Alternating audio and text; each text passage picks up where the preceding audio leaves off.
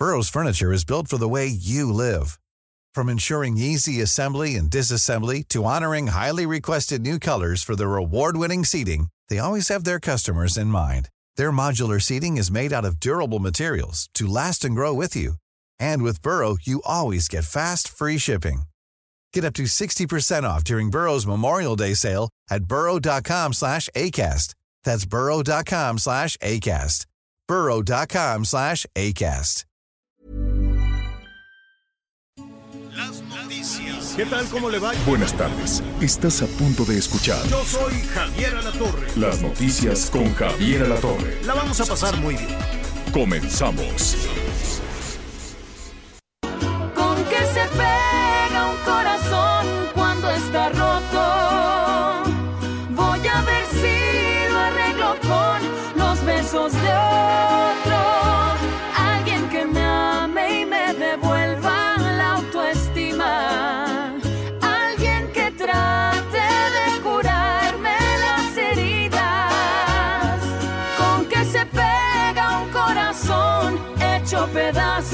Válgame cómo sufre la Yuridia, eh, mi paisana. Yuridia, le dije Yuridia. No, la Yuridia. Qué bonito canta, qué bonito canta Yuridia, eh, sonorense, y con una vocesota así, nada más abre la boca y ¡zras! sale un chorrote de voz. Qué bonita canción que se llama Con qué se pega un corazón. Nomás para todos aquellos que andan tristeando hoy y un ratito, ¿eh? No se ponga a tristear todo el rato porque entonces no. Porque entonces no es negocio. Eso de andar triste por la vida, nada más no es negocio. Eso déjeselos a los políticos en desgracia y a todos estos este, marrulleros y cosas por el estilo. Qué gusto saludarle esta tarde, una tarde que va a seguir siendo caloro- calurosa, una tarde que va a seguir con altas temperaturas y si no, nuestros amigos de Nuevo León que están allá batallando, nuestros amigos de Sonora, de Durango, de Chihuahua, Baja California, en Sinaloa también, la parte central de Sinaloa hay una, hay una sequía bárbara. Ya estamos ahí preparando una serie de reportajes en ese sentido. En otros lados ya les cayó la bendición, ya les cayó agüita. Bendito sea Dios, no tuvieron que sacar a los matachines ni nada por el estilo. Les llovió allá en, en Guadalajara, la zona metropolitana de Guadalajara, Zapopan, les cayó un chaparrón, pero chaparrón. Entonces, eh, con todas estas eh, situaciones del racionamiento, de la sequía, este intenso batallar, qué bueno que llegó el agua. Claro que si están las coladeras tapadas, claro que si no tenemos los servicios adecuados, claro que si la infraestructura urbana no es la, la mejor, pues luego vienen los trastornos, las inundaciones, los encharcamientos. ¿Cómo le dicen aquí, de este lado del mundo, en la Ciudad de México, cuando caen unos chaparrones y le quieren echar la culpa a las malas decisiones de los que gobiernan, les dicen lluvias atípicas. ¿Se acuerdan cuando Marcelo eh, gobernaba acá y cada vez que se le inundaba todo el negocio, pues decía, es que fueron lluvias atípicas. ¿Qué lluvias atípicas? Ni que nada. En la temporada de lluvias todavía no, no, no llega así con, con plenitud, pero la estamos esperando porque el asunto está francamente muy seco. ¿Cómo estás, Anita Lomelí?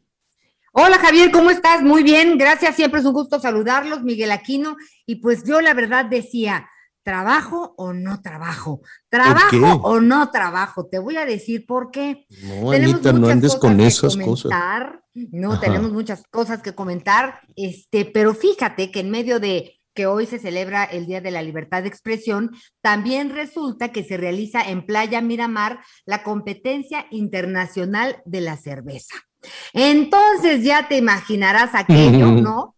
El aro rojo donde se convoca todas las cervecerías de México y el resto del mundo, así que hay participación de países de los cinco continentes, Javier. Y nosotros aquí en la cabina. Es que es muy temprano, espérate, espérate a que acabemos el programa y vamos viendo cómo anda el calor, vamos viendo si hay callo, callo de hacha, que hay, cevichito o algo, pero espérate un ratito. Al rato vamos Sí. viendo la cerveza mexicana que la pega en todo el mundo, es uno de los productos de importación este, más golpeados, ¿eh? Porque yo me acuerdo que López Gatel, que nomás no da pie con bola, este, le puso todas las trabas del mundo a la industria cervecera y fue una cosa tremenda. Por cierto, eh, tenemos un déficit, un déficit comercial con Estados Unidos, ¿no? Este que es nuestro gran, gran, gran comprador y nos andamos peleando todo el tiempo con él, andamos ahí pateando el, el, el, pesebre. Bueno, pues traemos, en este momento está anunciando que hay un déficit comercial con Estados Unidos de 87 mil 100 millones de dólares solo en abril. Déficit comercial, 87 mil 100 millones de dólares solo en abril, lo que representa una caída de casi 20% respecto a el eh, marzo, sí, respecto a marzo, las ventas a los Estados Unidos se cayeron 20%, las importaciones también han caído, las exportaciones aumentaron, es decir, les estamos, les estamos vendiendo poquito y les estamos comprando mucho. ¿Por qué le estamos vendiendo poquito? Pues esto lo, lo vamos a tratar a lo largo de la semana, pero la balanza no es bueno, el intercambio no es bueno y pues tampoco nos estamos llevando bien con nuestros principales clientes. ¿Cómo estás, Miguel Aquino? Hola Javier, Anita, me da mucho gusto saludarlos. Saludos a todos nuestros amigos, a todos nuestros amigos a lo largo y ancho del país y por supuesto también un abrazo para nuestros amigos hasta los Estados Unidos. Y precisamente en este día, en este día que, como bien mencionas, Anita, donde el Día Mundial de la Cerveza, este, por lo menos en el estado de Tamaulipas ya anunciaron lo que va a ser la el Festival de la Cerveza, pero mucha atención, ¿eh? De repente con toda esta ola de información electoral, nos perdimos en un detalle. A partir del 1 de junio, el incremento en la cerveza, en el costo de la cerveza y de los refrescos, pero vamos a enfocarnos en la cerveza, fue del 24%, Javier. La cerveza aumentó un 24%, entonces hay mucha atención. Si antes te costaba 20 pesos, pues ahora te va a costar 25 pesos. ¿Y por qué? Precisamente por lo que tú dices, por la escasez del producto y que además está surtiendo en, el, en menor volumen. Como tú bien decías, en, el, en, la época de la pandemia, pues por ahí se les ocurrió de que tenía que echar y tenía que cerrarse el asunto de la cebada y esto provocó evidentemente un déficit, eh, eh, provocó un problema que hoy todavía pues lo está pagando muy caro la empresa cervecera en México, que sin duda es una de las empresas más importantes a nivel mundial. Pero por lo pronto, quien quiere echarse una cerveza desde este mes de junio, pues encontró con la sorpresa de que se incrementó el 24% el costo, señor. Oye, Javier, y con todo y todo lo que estábamos comentando, pues durante el primer trimestre de 2022, la cerveza hecha en México fue el principal producto agroindustrial de exportación, con todo y todo. Sí, sí, la verdad es que es el principal producto con todo y las y las, las trabas, trabas, y los problemas y la calidad en todos lados hay una cerveza mexicana que de pronto pues ya hay muchas personas que no saben en, el mundo, hay muchas personas que no saben que es mexicana y la ponen este como si fuera pues como si fuera un asunto local. Fíjense que este me llegó a propósito de cerveza, fíjate, me llegó una convocatoria para una rifa este, al ratito le voy a preguntar aquí a mi amigo Rafael, no sé si era el apellido, le voy a decir, oye, lo, lo comenté. Fíjate, como ya vienen todos los temas de las, eh, de las graduaciones, etcétera, etcétera, este, pues los chavos están haciendo una rifa. Entonces, dice así, así me hago. Se les invita a participar en una rifa de tres kilos de carne para asar dos de costilla cargada, uno de carne adobada y uno de tripita, más eh, eh, y también dos de 24. Dos de 24, pues son dos cartones de 24 cervezas, nada más que les dicen six, ¿no? Digo, está bien, ya la gente, el six lo, lo identifica no como seis botes, entonces hay quienes dicen, en algunos estados del país le dicen un six de 12 o un six de 24, ¿no? Que, so, que es una especie de cartón.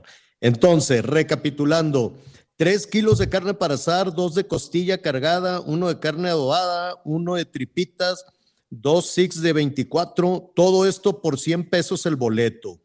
Entonces, este, ¿qué les parece? Suena muy bien, ¿no? Todo eso a 100 pesos, dos cartones de cerveza y como cuántos, cinco, cinco, seis kilos de carne y uno de tripita para echar ahí al carbón. Le- Pues a mí si me le parece que está entran a la rifa, yo al ratito les digo. Sí, sí le entramos. Tú, Miguel. es. Por ¿Eh? supuesto, hay que apoyar, hay que apoyar a los graduados porque si no lo van a tener Sí. para su fiesta. Sí, claro. Yo Nada también. más que mucho Yo- cuidado los graduados, ahí vienen los bailes y luego ya se les olvida y están la- las muchachitas pensando en el vestido, los muchachitos viendo dónde van a alquilar el traje, pero el cubrebocas, ¿qué? ¿Qué van a No, hacer, pues, Miguel? ¿Tú le vas a dar permiso de la a tela niñas de ir a los bailes de graduación? ¿Tú, Anita? Sí, claro que sí, Javier. Mira, Sí. venimos de dos años pesadísimos.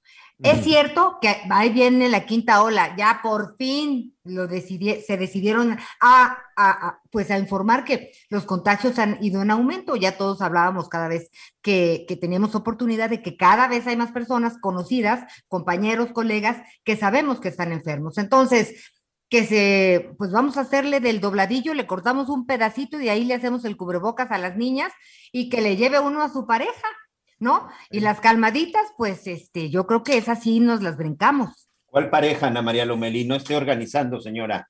Las niñas van sin pareja. No, ay, Miguel Aquino, fuerza. Cálmate, Miguel Aquino. No, No, cuando Miguel salen a Aquino dice van pero sin pareja. Ay, no, qué, Van, pero qué sin feo. pareja. Ya se le olvidó cuando él fue con tres parejas, Javier. No, pero sí hay que tener cuidado. Bailes, sí, porque ya están a todo lo que dan. Y pues yo no, no, no sé cómo, cómo, cómo le vamos a hacer con el aumento de los casos del COVID. Hoy salió López Gatel a decir, yo nunca dije nada.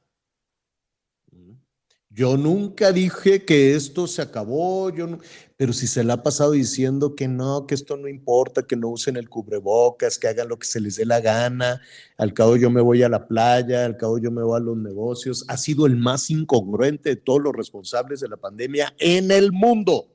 Entonces, pues eh, al margen de todo eso, no se espere usted a que, a que este señor le diga algo, mejor hay que cuidarnos. Hay que retomar esa costumbre del lavado de manos, por favor, el lavado de manos todo el tiempo. Este, y el, y el cubrebocas, pues si ya llevamos dos años usándolo, no pasa nada. Yo sé que le depositamos muchísimo al tema del cubrebocas y que tenemos la sensación de que ya pasó la pesadilla y que si ya no usamos el cubrebocas, pues ya este, se acabó el asunto, ¿no? Yo veo que la gente pues está en los restaurantes, tan feos que se pusieron, pero pues ni modo, ¿no? Con esos negocitos que pusieron en las calles.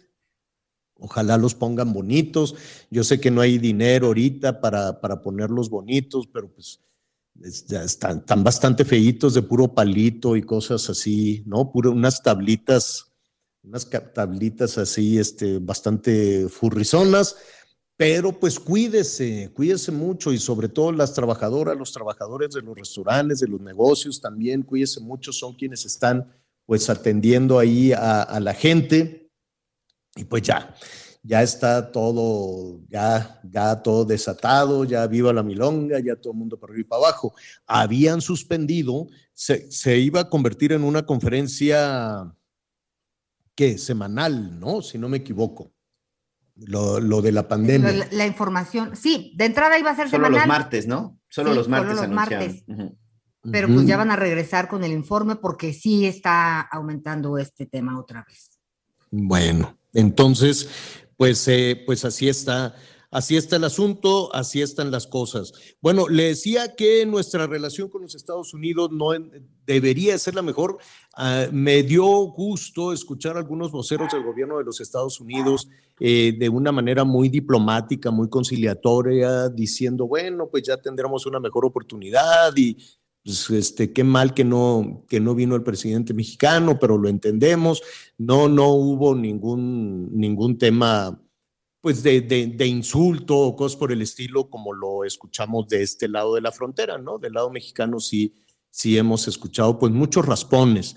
Del otro lado sí han sido un poquito más un poquito más diplomáticos y dicen ya tendremos oportunidad de reunirnos y si no pudo venir, pues este, pues bueno, qué, qué, pena que no vino, pero pues sigamos adelante. Ya están los trabajos allá, al ratito le vamos a decir de qué se trata esta cumbre de las Américas, a la cual pues no participa México, no participa Nicaragua, no participa Cuba y no participa Venezuela. Hay otro mandatario por ahí, creo que no fue el de Uruguay, pero porque le dio COVID, ¿no?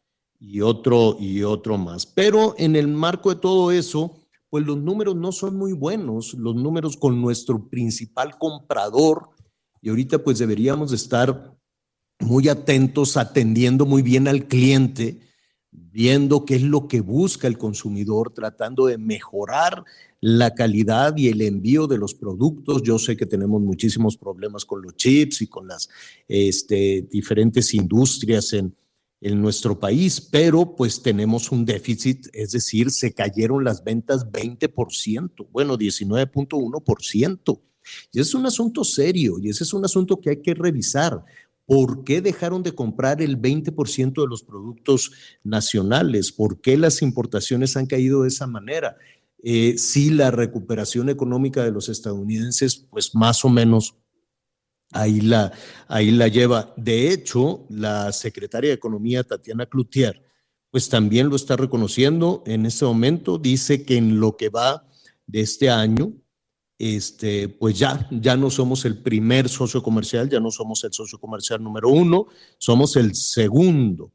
Esto lo reporta la secretaria de Economía y todos quisieran ser el número uno. El lugar seguramente nos lo quitó China, China que lleva también, que tiene también muchísimos raspones con la economía de los Estados Unidos. Y lo que está diciendo en este momento Tatiana Cloutier es que el comercio cayó 200, ah no, el comercio fue de 248 mil, lo está poniendo en positivo, 248 mil 359 millones de dólares en comparación con el año pasado. Pues sí, a ver, también hay que, hay que medirle. Si te comparas con el lockdown, te comparas con el encierro, te comparas con justo cuando estábamos en medio de, de la crisis tremenda del COVID, con las industrias paradas, con todo detenido, con el consumo, con un freno tremendo, mejor hay que compararse con el 2018, con el 2019, ¿no? Habrá que, compararse con los años pre-pandemia, ¿no? ¿Para, qué te comparas con el momento en que estabas ahí tendido en cama, no? Pues no, mejor hay que compararnos con lo demás. Entonces, sí, yo entiendo que ella quiere ser pues un poquito más positiva en todo esto, pero el hecho es que las ventas a nuestro principal socio comercial se nos cayeron 20%. Esperemos que ese 20% lo, se pueda colocar en Nicaragua, o en Venezuela, o en Cuba, o en Bolivia, o en alguno de estos países que han sido, yo entiendo la solidaridad latinoamericana, lo entiendo perfectamente bien, entiendo el liderazgo de México en ese sentido, pero entiendo que, el, eh, que se debe de mantener una línea de equilibrio en ocasiones muy delicada, donde se sea solidario, con Latinoamérica, se sea solidario con estos países que no necesariamente ellos son solidarios con su gente, son unos dictadores. ¿no? Eso también hay que ponerlo sobre la mesa. Nicaragua están sufriendo terriblemente y si no, ya nada más para concluir este tema, ¿por qué en lugar de tratar de, de, cruzar por México con todo lo que eso significa para llegar hacia los Estados Unidos, ¿por qué la migración no se va a Managua, ¿no? no ¿Por qué los, migrantes no se van a Venezuela o no se van a Nicaragua o no se van a Cuba? ¿Por qué no se embarcan? Vámonos todos a Cuba, ¿no? ¿Por qué justo es al revés? Hay, hay algo ahí que más allá de las cuestiones románticas de la política, de las cuestiones, yo insisto, hay que la, política exterior mexicana siempre ha sido de reconciliación, me parece muy bien, y de abrazar a toda América Latina, me parece muy bien. Pero también es cierto que hay que poner eh, sobre la mesa qué está pasando en esos países cuando todos están escapando de ahí. Y yo no veo que las caravanas digan todos hacia Nicaragua. Bueno, en el momento en que eso suceda, pues sería una cuestión diferente. Son eh, puntos para reflexionar, situaciones que están en, eh, sucediendo justo, justo en este momento. Oiga, em, eh, los temas terribles de la inseguridad parece que no tienen fin en varios estados del país. Es, no, no, no es un destino. ¿eh? Nuestros amigos que nos escuchan en Michoacán, en Zacatecas, en Colima, en Sinaloa, en Sonora, en Guanajuato, no es un destino fatal. No, no, no nos podemos acostumbrar a que este tipo de situaciones como la que nos va a contar en este momento Gaby Montejano, nuestra compañera corresponsal allá en Guanajuato, nos, eh, nos describa otra ejecución terrible. Gabriela, ¿cómo estás? Buenas tardes. Buenas tardes. Así es, te comento que el día de ayer fue una jornada complicada para Guanajuato y es que se registraron dos sucesos relevantes o como lo llaman los de los especialistas en seguridad de alto impacto. Primero, por la mañana se registró el asesinato de Florencio Lara, hijo del presidente municipal del municipio de Villagrán, y eh, por la tarde se registró un multihomicidio eh, donde murieron seis personas, cinco estudiantes, unos adolescentes de 17 y 18 años de edad y una mujer de 65 años de edad. El primer suceso eh, fue pues en donde Florencio Lara, hijo del presidente municipal, fue asesinado junto con su esposa Mildred Elizabeth en un ataque registrado alrededor de las 10.30 de la mañana, esto en el Boulevard Luis Donaldo Colosio y la salida a Juventino Rosas. Cuando llegaron los agentes policíacos, pues observaron a un hombre y a una mujer al interior del automóvil con múltiples heridas de bala en cabeza y pecho. El conductor ya no tenía vida, mientras que la mujer que viajaba en el asiento del copiloto tenía una blusa, incluso con los logotipos del gobierno municipal de Villagrán, y fue llevada al Hospital General de Celaya en estado delicado de salud. Horas más tarde se reportó el deceso de esta mujer derivado de las eh, lesiones que sufrió.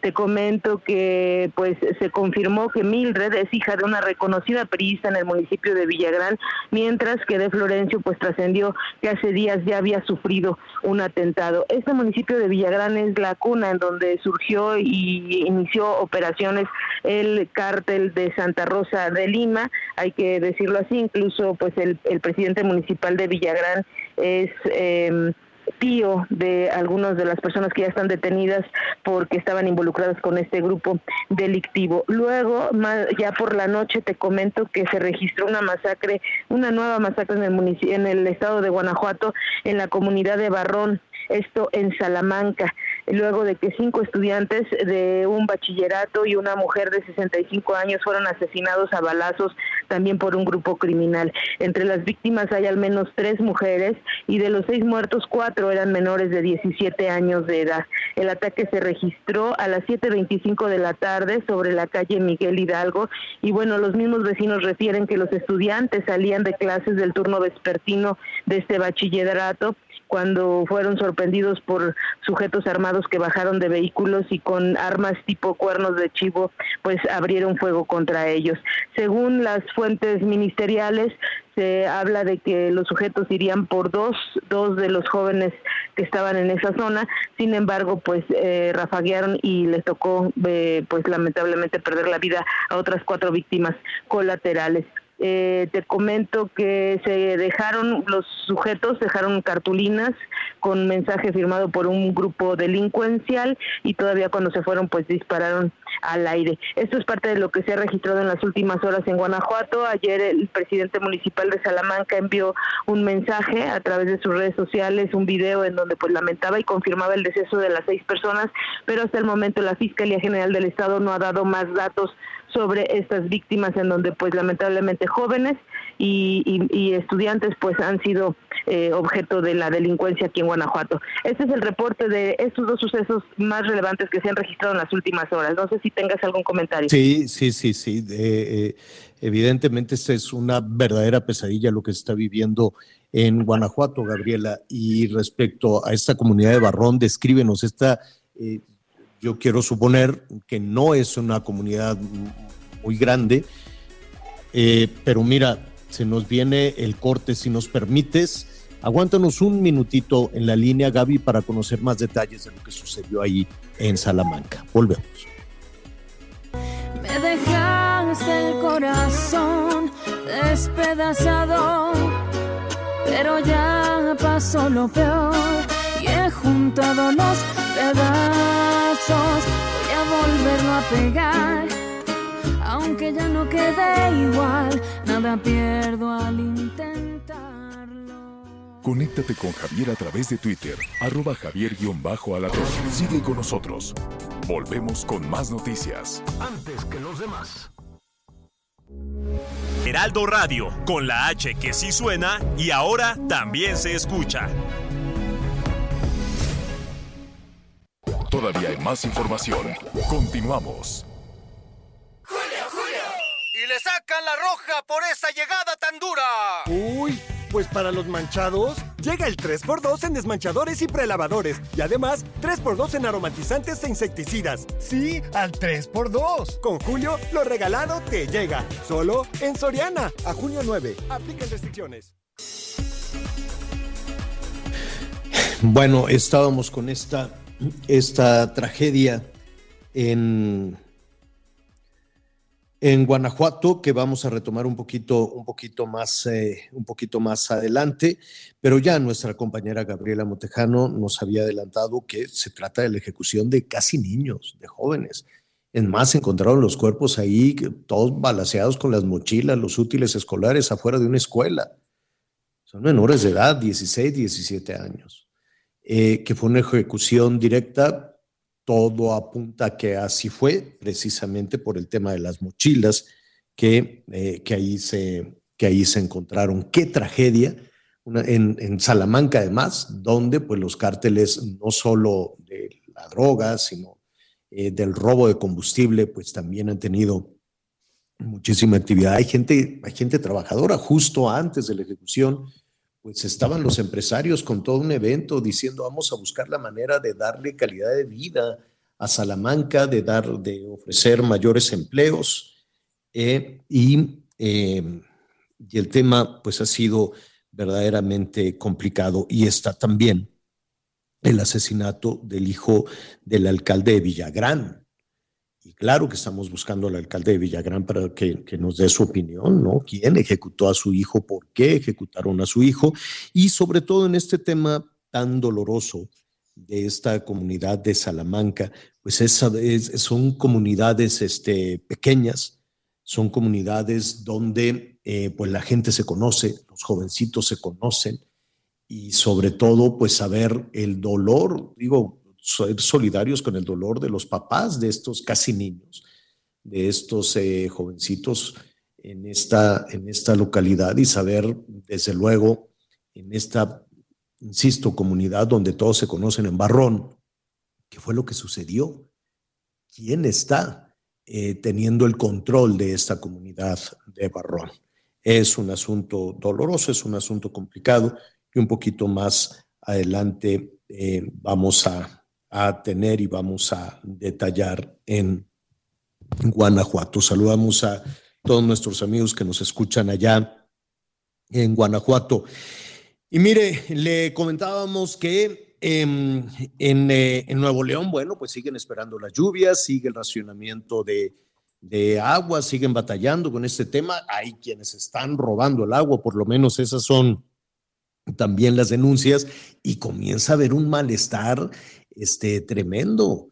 Eh, la gente dice, sí, pues vamos a ser solidarios un ratito, nos cortan el agua de las, creo que de las seis de la tarde a las seis de la mañana, ¿no? Cae un chorrititito, este, pero el asunto parece que no tiene, parece que no tiene fin. No se vale culpar a la naturaleza, y que si el niño, que si la niña, que si, eh, no, ahí hay un problema que se viene arrastrando de gobierno en gobierno con una falta de infraestructura que le pueda garantizar a la gente el abastecimiento de agua. Lo vamos a, a platicar en un Oye, este, también, momentito más. Y, sí. ahorita, y ya que estamos con el tema de Nuevo León, Javier, vaya escándalo el que se está presentando ahorita con la detención de, de, un personaje que resulta que es por ahí, pues familiar y amigo de, de la socialité regiomontana, un sujeto que es investigado y que incluso en Estados Unidos tiene una investigación por tráfico de drogas y también por tráfico de armas. un sujeto que fue detenido y que, bueno, pues en este momento, bueno, pues tiene ahí a todas las autoridades,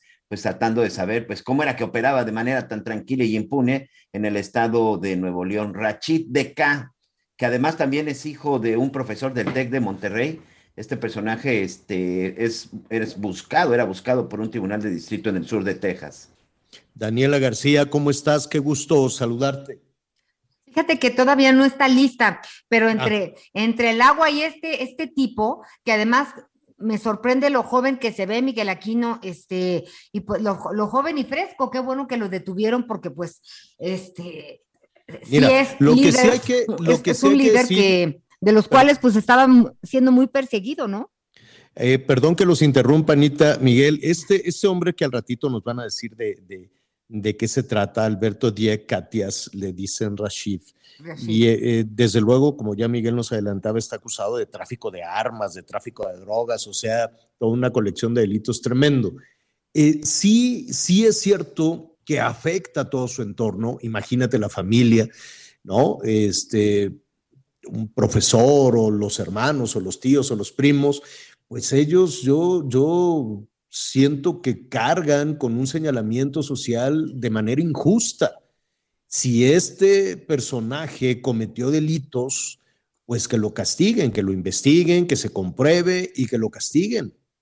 Pero la sanción social es tremenda en muchas ocasiones al resto, al resto de la familia que no necesariamente tienen que ver con todo esto, ¿no? Sobre todo, pues cuando forman parte de una comunidad, cuando forman parte, digo, yo sé que las sociedades en ocasiones dicen, pues no me importa y señalan este, todo lo que hay alrededor de un criminal, todo lo que hay alrededor de un delincuente. Y en muchas ocasiones los delincuentes arrastran también a sus parientes. En cuántas ocasiones, no es este el caso, pero en cuántas ocasiones, Miguel Anita, hemos encontrado las historias, por ejemplo, de secuestradores, ¿no? de estos secuestradores que a la primera que reclutan es a la mamá, y ahí va la mamá, ¿no? Y dicen, no, pues eh, la, tenían ahí en la casa de seguridad y era la que vigilaba que no se escaparan y era la que les daba de comer y luego involucran a otro cliente y al cuñado y al ese y el otro y un delincuente en ocasiones, un criminal, tiene la capacidad para involucrar a toda su familia en la comisión de delitos y ahí van a dar todos a la cárcel, ¿o no? Sí, evidentemente ahí es en donde todo el mundo se involucra. El, ¿Qué ejemplo más claro que el de, el de Emilio Lozoya, ¿no, Javier? En donde la esposa. Ah, que metió a la, mamá, y a la hermana. Ahí tenemos, ahí tenemos el, eh, ahí tenemos el claro ejemplo. Ya tenemos a Daniela García en la línea, señor, desde Nuevo ah, León. Muy bien, Dani, ¿cómo estás? Muy buenas tardes. Muchos temas eh, hoy en Nuevo León. ¿Qué tal, Javier? Muy buenas tardes. Sí, sí, bastantes temas. El más reciente, pues justamente el que mencionan, ya que fue este fin de semana cuando agentes de la Secretaría de la Marina Armada de México encabezaron el arresto de esta persona, eh, Rachid Alberto, quien se identifica como Rachid DK, y bueno, fue acusado de tráfico de armas, de drogas, la compra de precursores químicos eh, por la síntesis de estupefacientes aquí en el estado de Nuevo León. El reporte que tenemos, Javier, en este momento es que esta persona cuenta con doble nacionalidad mexicana y estadounidense y hay órdenes de aprehensión en su contra por introducción de armas ilegales. Esto pues de acuerdo a imputaciones que se hicieron en el Tribunal del Distrito Sur de Texas. Ahora la captura, como te comentaba, se logró el fin de semana y fue con previa orden de cateo para un domicilio en una colonia en el municipio de San Pedro Garza García el operativo, pues eh, ahí se decomisó la propiedad, también eh, pues 100 dosis de drogas, 250 gramos de cocaína, 150 gramos de marihuana, una escopeta calibre 12 sin número de serie y un rifle semiautomático AR-15 calibre 5.56, también sin número de serie y 21 cartuchos útiles de calibre 5.56.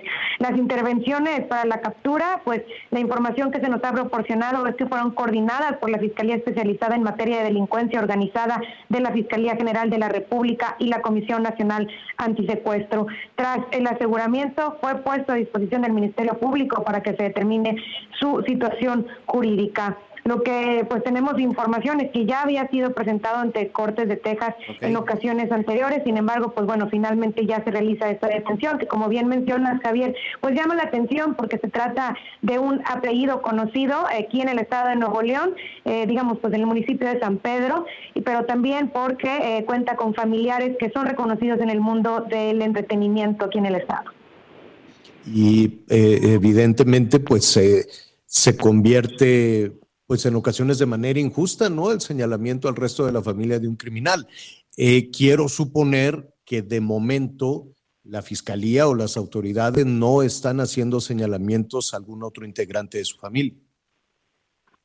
Hasta este momento, Javier, no, únicamente a esta persona que fue detenida. Los señalamientos, pues bueno, vienen más de, la sociedad, ¿no? De los ciudadanos, quienes inmediatamente reconocieron que se trataba de un familiar de personas reconocidas en el Estado. Pero formalmente eh, no tenemos información que la autoridad esté imputando delitos contra otras personas. Así que, como bien lo mencionas, pues son señalamientos de la sociedad ah, en este momento nada más. Oye, Dani, te puedo hacer una, una pregunta de, tu entorno personal y familiar. ¿Cómo le están haciendo con el agua? ¿Tuviste agua hoy? ¿Tuvieron agua a qué hora en tu casa? Bueno, claro, Javier, es un tema que se vive diferente dependiendo del sector en donde estás. Eh, las autoridades han explicado que esto se debe a, digamos, la cercanía de los tanques de agua, por ejemplo, también si se encuentra en zonas altas o en zonas bajas.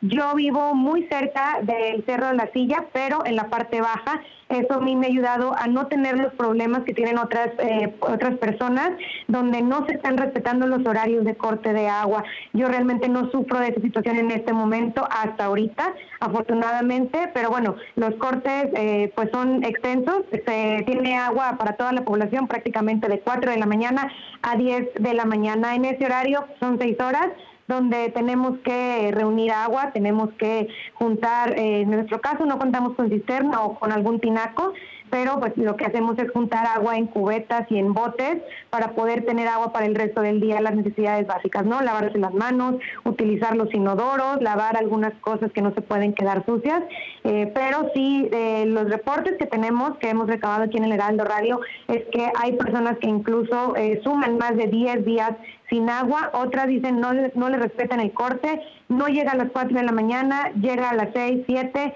no llega, no, no, no lo mantienen hasta las 10, se puede ir antes a las 8, a las 10, de a las 8, 9 de la mañana, no a las 10 y esto obviamente viene a complicar bastante las actividades diarias de un hogar. Y bueno, si nos sumamos también aparte, eh, porque lo he platicado con algunos amigos que son microempresarios, pues el tema de los negocios, poder mantener una actividad productiva en sus negocios eh, sin el servicio de agua, ya que no cuentan con tinacos o cisternas, pues viene a afectar bastante a la, pues la producción. Eh, estamos hablando de restaurantes, de pequeñas fondas, de, de incluso salones de belleza, por ejemplo.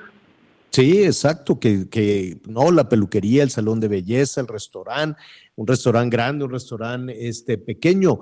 ¿Qué están haciendo, por ejemplo, y ya en negocios más grandes, no sé, los hoteles, los clubes, el campestre, las albercas, los, los parques, los siguen regando el pasto, los, el, golf, por ejemplo?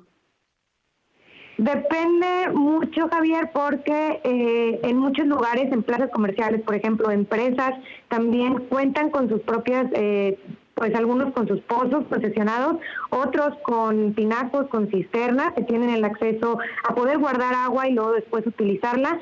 Entonces, eh, pues algunos sí se ven beneficiados de, haber, de estar en lugares donde pueden tener el acceso al agua, otros pues no, han estado reduciendo los horarios en que dan servicio para poder eh, mantener, por ejemplo, restaurantes. Sí, la Cámara de la Industria Restaurantera de Nuevo León ha alertado que esto viene a afectar bastante a las operaciones, sobre todo en los restaurantes que no cuentan con, eh, pues, manera de poder guardar cisterna, agua con, cisternas. Exacto, exacto. Pero pues bueno, la verdad es que sí depende bastante de, cómo estén en este momento ellos acondicionados. Algunos han podido prepararse, ya que recordemos estos cortes iniciaron hace un par de meses, han tenido tiempo para poder eh, pues instalar tinacos, pero déjame comentarte que no es fácil conseguirlos. Eh, hay una lista de espera, el tiempo de espera es de un mes y a veces no se están cumpliendo los tiempos para poder entregarlo, ni en domicilios particulares ni en negocios. Eh, hay pues una una alta demanda por este tipo de producto en este momento. En cuanto al riego de jardines, de parques públicos, bueno, el, hay, hay un decreto que se publicó este fin de semana en el periódico oficial del Estado donde se prohíbe el uso de agua potable para lavar carros, para regar jardines, tiene que ser agua eh, pues tratada o reutilizada para que pueda hacerse esto. Hemos recorrido estos negocios conocidos como car wash, donde pues lo que han estado haciendo es utilizar agua tratada en este momento para poder lavar los vehículos. Pues eh, Daniela, vamos a, a, seguir ahí pendientes de toda esta situación que no se le ve, ¿no? No, las presas siguen secas, los pozos pues ya se los pidieron a, a los empresarios, pero no ha sido, por lo que vemos, no ha sido suficiente. Y me quiero imaginar, Dani, que la fuente de Neptuno pues está seca. Sí, está, está seco, no hay pronóstico real para cuándo pudieran parar los cortes. Javier, estos cortes que tenemos, que tenemos acceso al agua de 4 de la mañana a 10 de la mañana, la autoridad está previendo que pudiera durar hasta agosto, pero sí depende mucho de los pronósticos de lluvia. Están eh, pues manteniendo una esperanza de que pudiera haber más lluvia, incluso algún tormento tropical o un huracán que pudiera ayudar a paliar un poco la situación del agua actualmente. Que le llegue pronto, que le llegue pronto. Dani García. Muchísimas gracias y por tu conducto saludamos a nuestros amigos allá en el 99.7 de la FM, el Heraldo Radio. Gracias, Dani. Buenas tardes. Muy buenas tardes, Javier. Y saludamos también a nuestros amigos allá en los Estados Unidos. Hay racionamiento también de agua, así como nos decían esta, esta disposición eh, a partir de este fin de semana de solo con agua este, tratada y apenitas para eh, regar algunos eh, parques públicos y demás, pues ni modo, los vamos a ver secos. ¿no? ahí en la macroplaza, pues seguramente, imagínense que prendieran la fuente, pues todo el mundo se iba a meter ahí además con el, con el, con el calorón, pero pues sería muy injusto, ¿no? Decir, oye, a mí me racionas el agua y la pones aquí en la fuente. Pues es, lógico que no, que no esté encendida.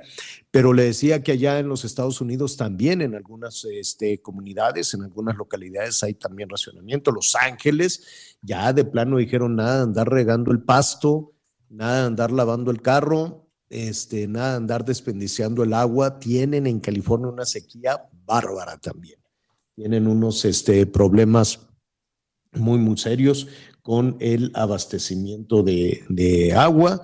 Y lo mismo está pasando, le decía, en varios, eh, hay algunas localidades que probablemente no tienen el foco encima. Vaya usted a saber por qué la gente de Sonora eh, ha guardado tanto en algunas pequeñas localidades este, este problema por el abastecimiento de agua. Durango también está batallando con esto, una parte de Sinaloa, la parte central y que quiere que le diga de Chihuahua que ancestralmente tienen también estos este, temas. Eh, Coahuila también está batallando muchísimo con este, este tema del agua que le estamos eh, dando seguimiento, lo estamos investigando. Por cierto, le ofreceremos el reporte muy, muy pronto. Eh, Miguel Atquino, vamos contigo. Muchas gracias, Javier, y mucha atención a todos nuestros amigos. ¿Te gustaría conducir un auto innovador, eléctrico y sustentable? Algo así como un Tesla. Con Avis ahora puedes conducir el futuro de la movilidad, ya que es la primera arrendadora con autos Tesla en Latinoamérica. Lo único que tienes que hacer es ingresar a avis.mx, elegir tus fechas y estarás listo para disfrutar de una experiencia de viaje completamente diferente. Vaya que sí. Réntalo hoy mismo y aprovecha el 50% de descuento que Avis tiene para ti. Encuéntralo, mucha atención, en la Ciudad de México, en Cancún, Guadalajara, Monterrey y Mérida. No dejes pasar esta oportunidad, disfruta de su techo panorámico, pantalla de 15 pulgadas y además hasta 480 kilómetros de autonomía en una sola carga. Recuerden, son autos eléctricos. Que nada te detenga. Renta un Tesla Model 3 en avis.com MX. Sin duda, una experiencia completamente diferente.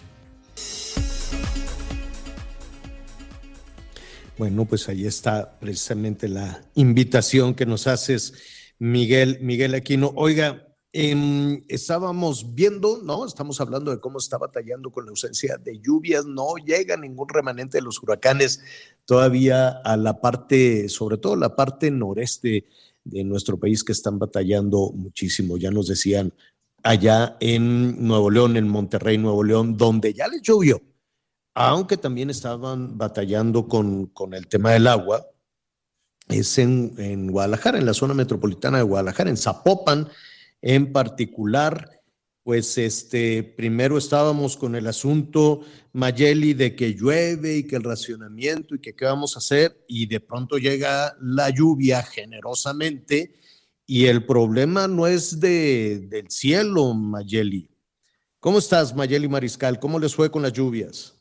Hola, ¿qué tal? Muy buenas tardes, Javier. Buenas tardes también a todo el auditorio. Pues bastante complicada la tarde de ayer, porque pues sí, bastante copiosa también esta lluvia, sobre todo el municipio de Zapopan, es en donde se vieron colapsadas calles, avenidas, principalmente eh, Juan Gil Preciado y la zona centro, eh, cerca del Mercado del Mar, en donde por cierto hay una construcción privada en la cual eh, pues se generó un tremendo socavón.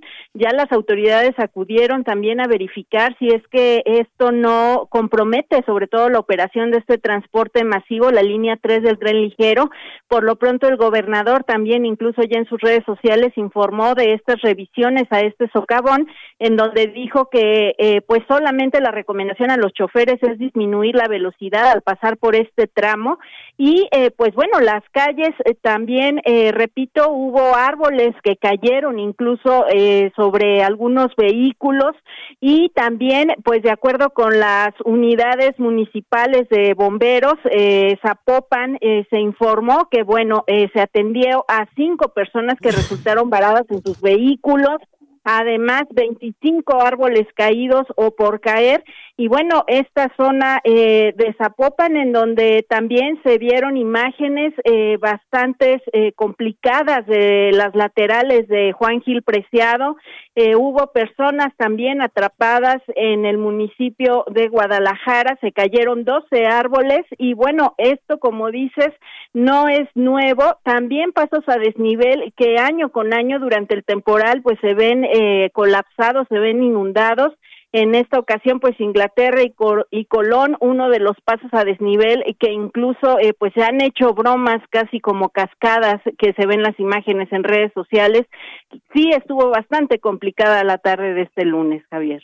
Y sin embargo, em, el calorcito, el calorcito continúa, ¿no? Las altas temperaturas, si no me equivoco, pues eh, continúan y el pronóstico de lluvias Dice el servicio meteorológico que estaría hacia el fin de semana. Así es, pues bueno, el pronóstico puntualmente para el día de hoy es de más de 32 grados en la zona metropolitana, así es que sí, el calor continúa, no ha terminado de refrescar, digámoslo así, la temperatura que se que, que tenemos aquí en la zona metropolitana y al interior del estado, pues también ya algunos especialistas incluso habían mencionado que lamentablemente se estarán concentrando las lluvias en las eh, zonas urbanas, a ver cómo nos va en el campo, sabemos que bueno, eh, Jalisco tiene también una importante agroindustria, así es que pues estaremos atentos también de este tema. Bueno, muy bien, Mayeli, pues eh, saludamos por tu conducto a nuestros amigos allá en el 100.3 de la FM Guadalajara, el Heraldo Radio. Gracias, Mayeli. Excelente día para todos. Hasta pronto. Y va a llover. Mire, no es la plena temporada de lluvias allá en Jalisco. Eh, Septiembre siempre son unos chaparrones, pero de Dios es grande. Y para las fiestas de octubre, sí o sí, siempre caen también unos aguaceros este, enormes, que esperemos que ahora sí se desarrollen bien, muy bien las fiestas de octubre allá en Guadalajara. Bueno, muy bien. Sí, eh, seguirán las altas temperaturas. Hubo afectaciones allí en Zapopan, evidentemente, pues tiene que ver también con todo el tema de de infraestructura de basura, de coladeras, en fin, todo este tipo de cosas. Pero eh, el campo, pues todavía está esperando eh, humectación, todavía está esperando que les, eh, les llegue la bendición de la lluvia. Mire, estamos ya por hacer una pausa, pero un ratito más vamos a ir a Puebla. Y qué cosa tan terrible con este, con este tema, la, el asesinato, la ejecución de esta activista feminista, una, una abogada de prestigio, y reconocimiento que estaba defendiendo mujeres, yo creo que de, de los pocos espacios, muy poquititos espacios definitivamente, donde había una defensa real y un trabajo real eh, eh, para las mujeres, porque ninguna de las instancias, ninguna, ninguna, ni municipal, ni estatal, ni federal, En ningún estado hay una defensa efectiva de las mujeres que están en problemas. Y esta activista lo estaba haciendo. Y que la mataron, la mataron y, ahí estaba involucrado el ex marido político, funcionario de relaciones exteriores, quiso ser gobernador del estado. Trató, es el responsable de la ejecución de su, ex, de su expareja. Vamos a hacer una pausa y regresamos para contarle qué pasó. No sé si puedan otros brazos repararlo.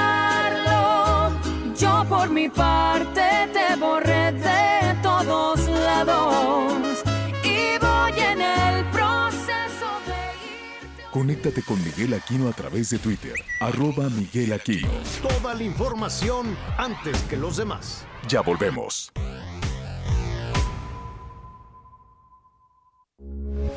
Heraldo Radio 98.5 FM, una estación de Heraldo Media Group. Transmitiendo desde Avenida Insurgente Sur 1271, Torre Carrachi, con 100.000 watts de potencia radiada. Heraldo Radio, la H que sí suena y ahora también se escucha. Millions of people have lost weight with personalized plans from Noom, like Evan, who can't stand salads and still lost 50 pounds. Salads, generally, for most people, are the easy button, right? For me, that wasn't an option. I never really was a salad guy. That's just not who I am. But Noom worked for me. Get your personalized plan today at Noom.com. Real Noom user compensated to provide their story.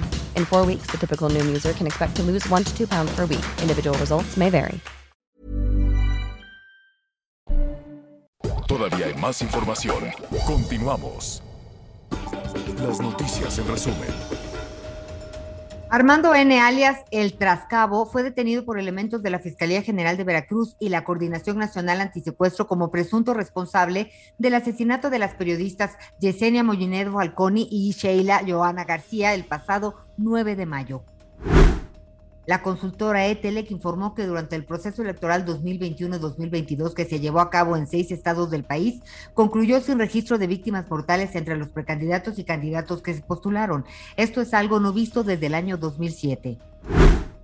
La carambola sobre la autopista Puebla-Orizaba, donde se vieron involucrados 20 vehículos, dejó un saldo de dos muertos y de decenas de heridos. Según los reportes, el accidente fue provocado por el humo de una quema no controlada de un pastizal. Hoy el dólar se compra en 19 pesos con 35 centavos y se vende en 19 con 83. Oiga, hay una situación pues terrible, pasó en, Naucalpan, ahí en una, en una barranca, una ladera de Naucalpan, pues algunos vecinos de una comunidad pequeña que se llama Tepatlaxco, Tepatlaxco, este, decían, bueno, ¿qué, qué está pasando? Porque encontraron pues, eh, los restos de, pues que son más de 200 perritos, Miguel Aquino. ¿Qué pasó ahí en esa barranca? ¿Quién los tiró ahí? Así es, Javier. Eh, exactamente hace, hace ya una semana, los vecinos de esta zona que tú bien comentas, exactamente del barrio de Puente Piedra, esto pertenece al municipio de Naucalpan, Estado de México hicieron un llamado a las autoridades porque de esta barranca salía un olor bastante fuerte, un olor fétido. En el momento, bueno, se pensaba que se trataba del cuerpo de alguna persona ya en estado de descomposición. Cuando llegaron los elementos de la policía y bajaron a una, una parte importante de la barranca, aproximadamente unos 20, 30 metros, se encontraron con una cantidad de bolsas negras, otras azules e incluso algunas etiquetadas.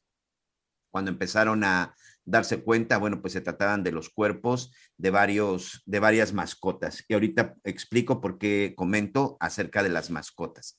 De inmediato dieron aviso a los bomberos, dieron aviso a algunos rescatistas y hasta el día de ayer, Javier, hasta el día de ayer, las autoridades en Naucalpan, la directora general de Medio Ambiente de Naucalpan, Amaya Bernardes, nos decía que confirmados son 272 animalitos, de los cuales 221 son perros, 46 gatos, cuatro conejos y un cuyo. Y todavía faltan varias bolsas por abrir y todavía falta por peinar parte de esta zona. ¿Qué es lo que sucedió? Bueno, pues en algunas de estas bolsas traían una etiqueta de una veterinaria que se encuentra en la alcaldía de Tláhuac, esto ya en la Ciudad de México. Muchos de los animalitos que se encontraban ahí ya, los cuerpos de estos animalitos, eran animales incluso de raza, por eso me atrevo a decir que son mascotas, no estaban maltratados, algunos incluso tenían eh, intervenciones de que les habían hecho ya alguna intervención quirúrgica. Y bueno, parte de lo que están haciendo las autoridades en Naucalpan es determinar precisamente pues, la causa de muerte de algunos de estos animales. Eh, cabe señalar que muchos de estos no se encontraban maltratados, es decir, no eran animales en situación de calle, sino eran animales que la hipótesis es, aparentemente son animales que tenían un dueño, que vivían en un hogar, que lamentablemente murieron estos animalitos y que sus eh, dueños pues pensaron o se cree que en el momento de que los mandaron a incinerar, pues les entregaron cenizas que no correspondían a sus animalitos, que se trató de un engaño y que los responsables de incinerar, de trabajar con estos cuerpos de estas mascotas, pues simple y sencillamente los engañaron, los recolectaron y los tiraron. Decidimos el día de hoy, platicábamos en la mañana, Javier, sobre este tema de cómo presentarlo y yo te decía, creo que es un asunto muy importante porque, digo, además de aventar 272 animalitos a una barranca,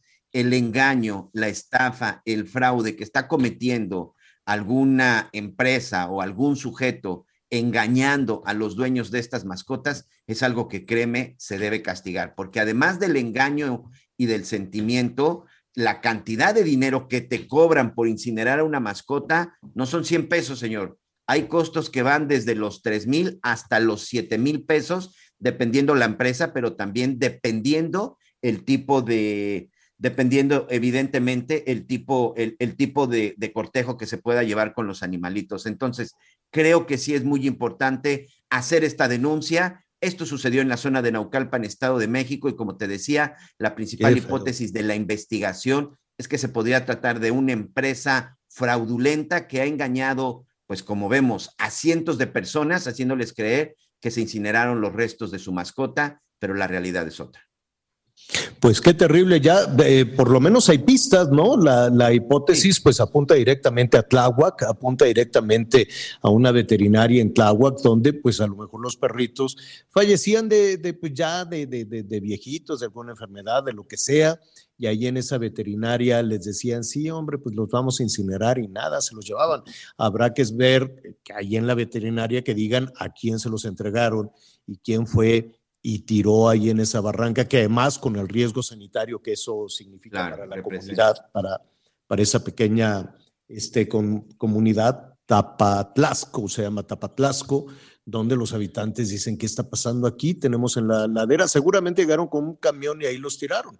Entonces, mal el, el, el fraude y el engaño de la veterinaria, y mal este, o de la funeraria, ¿no? Porque ya ves que se pusieron también muy de moda estos lugares donde la gente pues, pues llevaba sus animalitos para, pues para allá. Para incinerar. Santa sepultura, como cada quien quisiera, pero pues, este, qué tragedia que los engañen de esta manera. Y los tiraron ahí en medio de la carretera en una barranca. Pues eh, le, le, vamos a dar seguimiento a toda esta situación y claro que queremos saber cuál es la veterinaria de Tláhuac en la Ciudad de México que incurrió en esta situación y desde luego saber si se configura un delito, ¿no? Delito que puede haber fraude y delitos al, al ambiente, al medio ambiente también por este foco, por este foco de infección ahí en este, en este tema.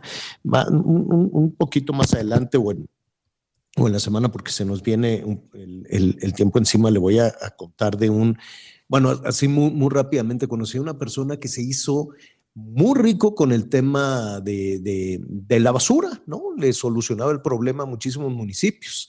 ¿Se acuerdan cuando Cuernavaca estaba hasta el tope cerros y cerros de basura porque tenían problemas con pepenadores, que no había camiones o problemas políticos y Cuernavaca estaba que apestaba terrible por los cerros y cerros de basura?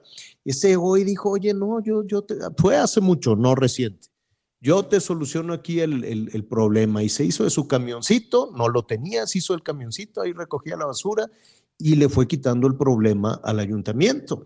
Entonces le pregunté, ya después ¿no? Dijo, no, pues ya con esa lanita me compré otro camioncito y así. Y un día me dice, fíjate que me voy a comprar un terrenito. Le dije, ah, sí, sí, para un terrenito así en pendiente, ahí en un, cerro, ¿no? En los límites con, con Morelos, porque ahí voy a ir a tirar la basura. Y le oye, no, no, no puedes hacerlo de esa manera. ¿Por qué no? Eh, o sea, él no sabía que lo estaba, que estaba actuando mal, ¿no? Dijo, no, pues yo le quité el problema a los de Morelos, les quito la basura y voy y la tiro ahí en medio de la nada en un cerro. Y me quedé pensando que le dije, oye, necesitas un tiradero con disposiciones, este, con una membrana, con una serie de cosas, ¿no? O sea, tener un tiradero es complicadísimo. Y se me queda y me dice, ¿por qué va a ser complicadísimo? Compras el terreno y tiras la basura. Eso es todo. Esa historia se repite por todo el país. Esa historia se repite por todo el país y así no lo sabemos. Llegó alguien y dijo, ¿dónde tiro los 250 perritos? Pues en esta ladera de, de Naucalpan total, nadie me está viendo.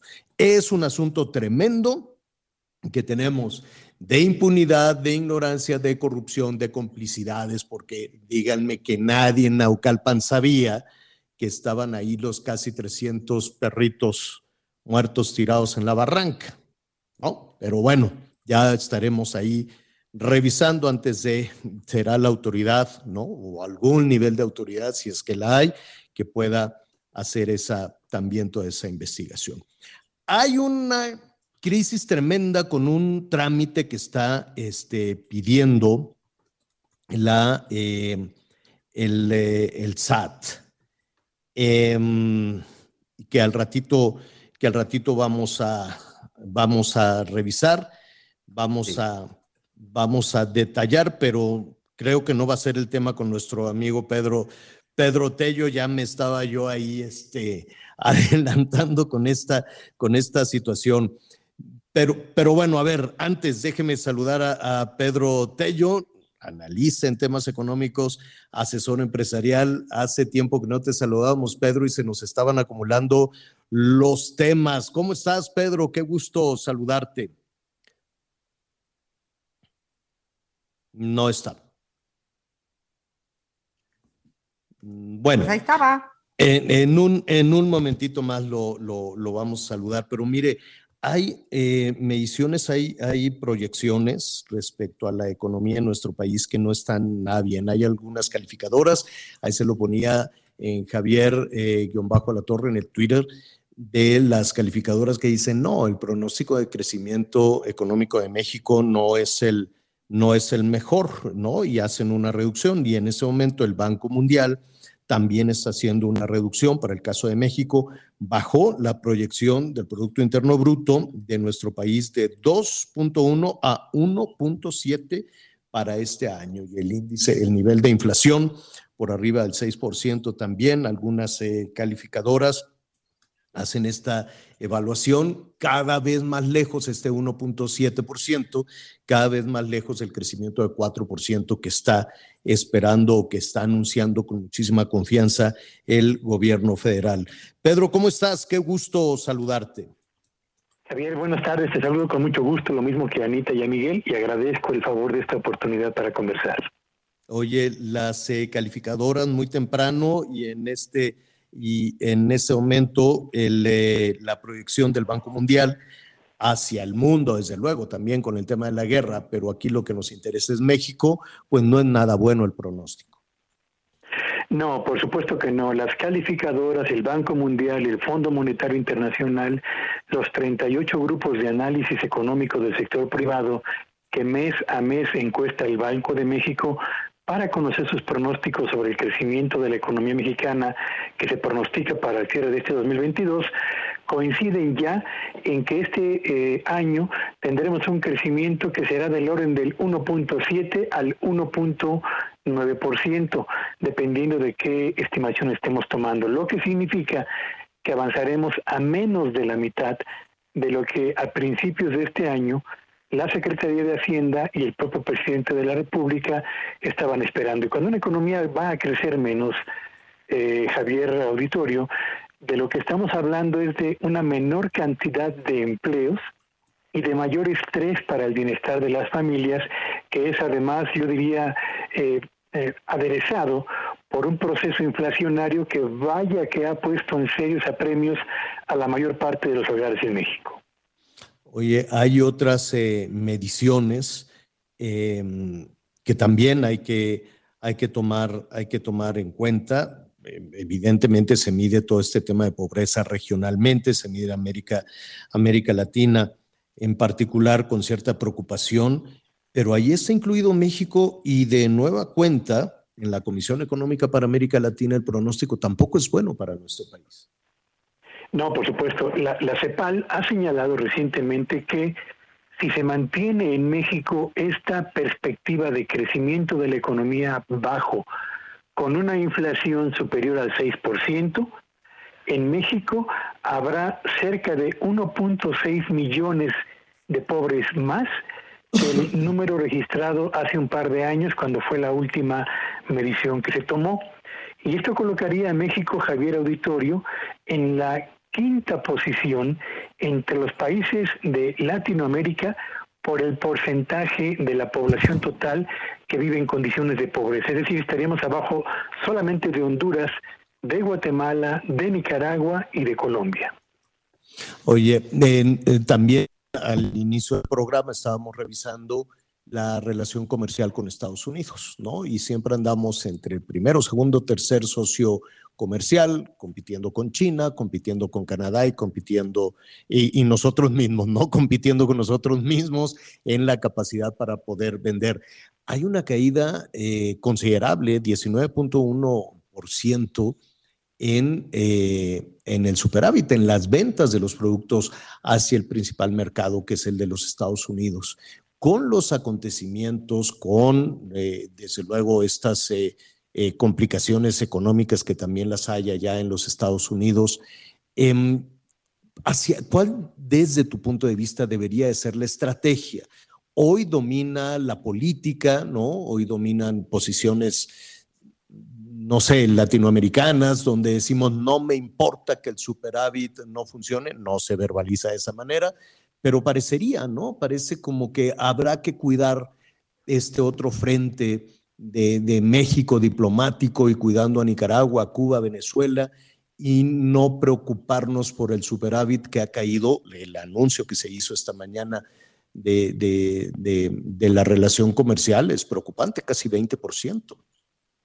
Eh, Estados Unidos es el no solamente es el principal destino de los productos que se ensamblan en México y se exportan al resto del mundo, es además Estados Unidos, Javier Auditorio, el eh, más importante promotor del funcionamiento de la única turbina de las cuatro que tiene la economía mexicana, que hasta este momento todavía se mantiene con un funcionamiento más que aceptable. Tenemos que cuidar el funcionamiento de esa turbina porque las otras tres, la del consumo de bienes en el territorio nacional, ha sido seriamente impactada por la inflación. La turbina de la inversión productiva se mantiene muy débil porque sigue la cautela entre los empresarios.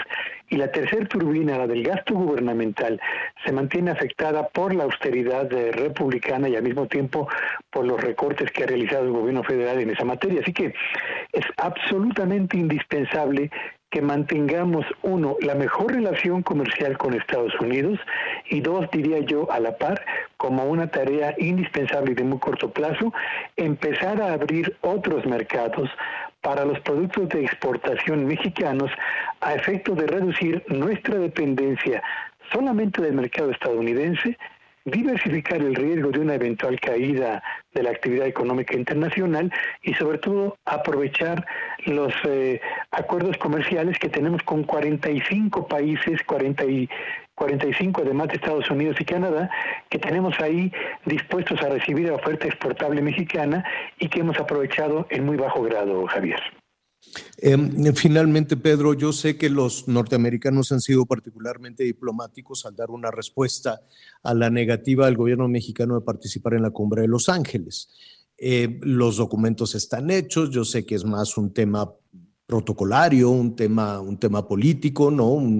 una convocatoria eh, lanzada por el presidente Biden que necesita además en su política interna el, presidente Biden. Pero más allá de, todas estas eh, eh, situaciones diplomáticas o políticas o como tú las quieras poner, ellos han sido, pues, no han tenido una, una reacción, algunos senadores sí, ¿no? Hubo senadores que celebraban el que no estuviera el presidente mexicano y tal vez de una manera muy grosera.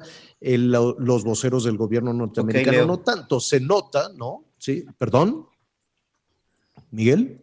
Sí, los voceros del gobierno norteamericano no necesariamente han, han sido groseros ante esta posición del gobierno mexicano. Sin embargo, ¿tú crees que esta ausencia o que el trabajo se le deje al canciller Marcelo Ebrard pueda afectar esta eh, competencia por buscar más consumidores de productos mexicanos en los Estados Unidos?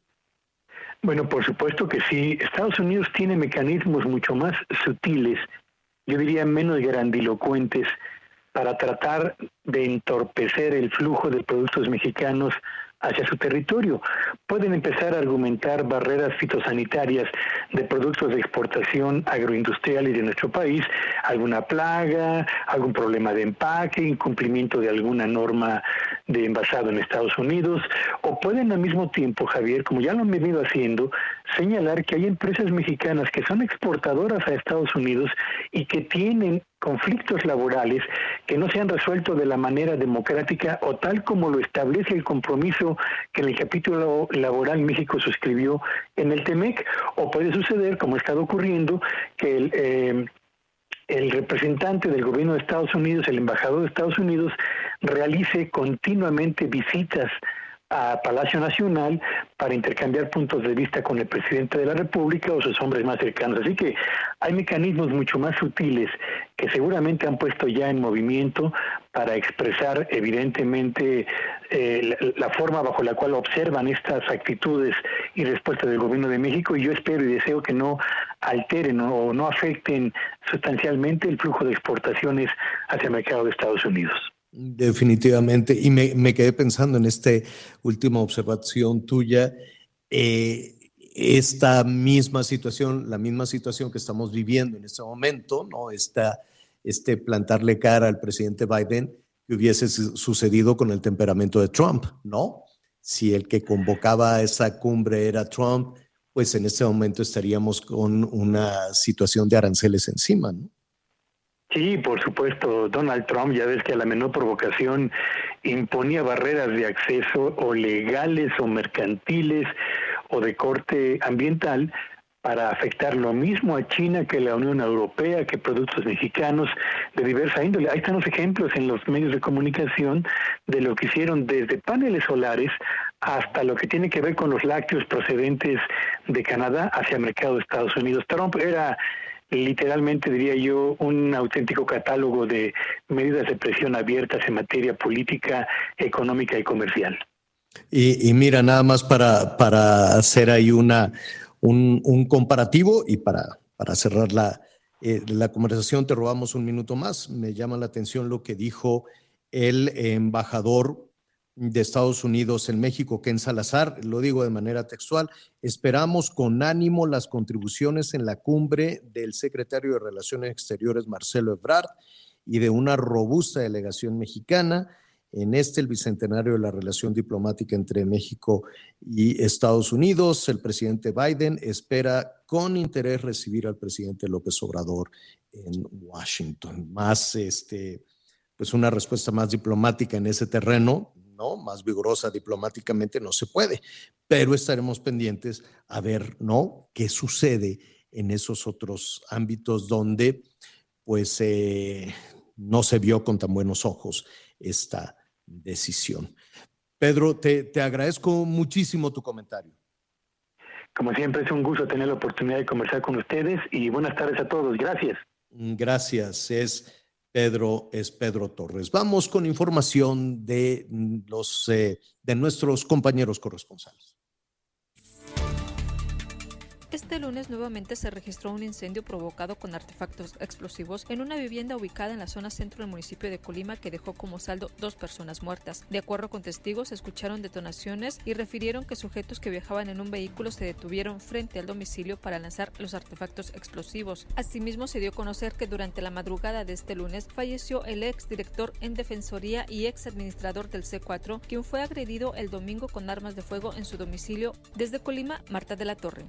En Tamaulipas ya no es necesario que los turistas hagan reservaciones a través de la aplicación Compratam para poder acceder a la playa Miramar y es que los casos de coronavirus han ido a la baja, así lo indicó el subsecretario de Desarrollo y Promoción Turística en el estado, Edgar Solís Islas. Tras su visita al municipio de Tampico, el funcionario afirmó que la aplicación continuará vigente pues ha dado buenos resultados, sin embargo, en estos momentos ya no es necesaria. Desde Tamaulipas, Carlos Juárez. La jefa de gobierno Claudia Sheinbaum informó que la Ciudad de México ganó el desafío de ciudades One Planet City Challenge otorgado por el Fondo Mundial para la Naturaleza que revisa las acciones de las ciudades para revertir el cambio climático. Con base en los acuerdos de París, la mandataria capitalina destacó que en este concurso participaron 280 ciudades de 50 países diferentes y la Ciudad de México, nuevamente como hace dos años, resultó ganadora. Quiero presumirles que sacamos nuevamente el desafío de ciudades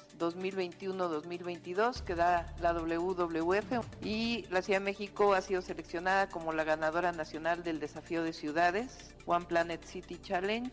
Es una competencia amistosa en la que WWF, que es una organización internacional, invita a las ciudades a unirse en nuestra misión continua, la creación de ciudades que permitan a las personas prosperar en equilibrio con la naturaleza. Informó Liz Carmona. Conéctate con Ana María a través de Twitter, arroba Anita Lomelí. Conéctate con Javier a través de Twitter, arroba Javier-Alador. Sigue con nosotros. Volvemos con más noticias. Antes que los demás. Heraldo Radio, con la H que sí suena y ahora también se escucha. Todavía hay más información. Continuamos. Uf, apenitas llegué a la quincena. Pues si llegaste limpia, aprovecha el 3x2 en todos los lavatrastes, cloros y desinfectantes. Sí, 3x2 en todos los lavatrastes, cloros y desinfectantes. Con Julio, lo regalado te llega.